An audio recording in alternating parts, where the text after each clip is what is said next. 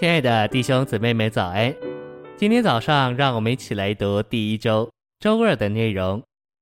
今天的经节是撒迦利亚书九章九节：西安的女子啊，应当大大欢腾；耶路撒冷的女子啊，应当欢呼。看哪，你的王来到你这里，他是公义的，并且施行拯救，卑微柔和的骑着驴，骑着驴驹，就是驴的崽子。十三章一节。那日必有一泉源为大卫家和耶路撒冷的居民开启，洗除罪与污秽。晨星喂养，撒迦利亚书所揭示的基督，乃是一位与人类历史有密切关联的基督。头六章启示他与波斯帝国有关联，末六章启示他与希腊帝国和罗马帝国有关联。九至十一章预言的中心，乃是基督违背弃绝的弥赛亚。到十二至十四章，就揭示基督这位弥赛亚回来登宝座做王，不仅做以色列的王，更要做全世界的王。他第一次的来是谦逊并亲切的，他的回来却要带着能力和权柄。撒迦利亚九章九节启示基督将要公义的带着给我们的救恩而来，并且他要骑着驴，甚至骑着驴驹而来。这一节在四福音。在耶稣基督末次进入耶路撒冷时得了应验，他来做王，乃是卑微的王，降卑的王，不是骑着骏马，乃是骑着驴驹。信息选读：撒迦利亚十一章十二至十三节启示，弥赛亚这位以色列合适的牧人被憎嫌、攻击、弃绝，并以三十锭银子，就是以一个奴仆的价值被卖。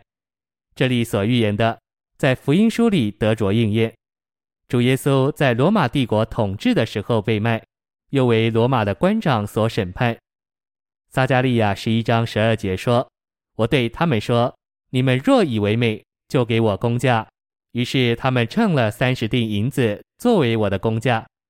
这清楚指明基督被憎嫌、攻击、弃绝并被卖。我们若要明白这经文，并要知道谁给了银子。谁将银子丢在耶和华的殿中，就需要研读四福音书。基督耶和华的同伴来做神差到以色列人那里的牧人，却被他们攻击以至于死。撒迦利亚十三章七节说：“万军之耶和华说，刀剑呢，应当兴起，攻击我的牧人和做我同伴的那人，击打牧人，羊就分散。”基督是以色列人的亲属。又是耶和华的同伴。当他挂在十字架上时，他的亲属伤了他，神也召来刀剑击打他。他处在一种光景中，受到他亲属的反对。他是神的同伴，但神也反对他。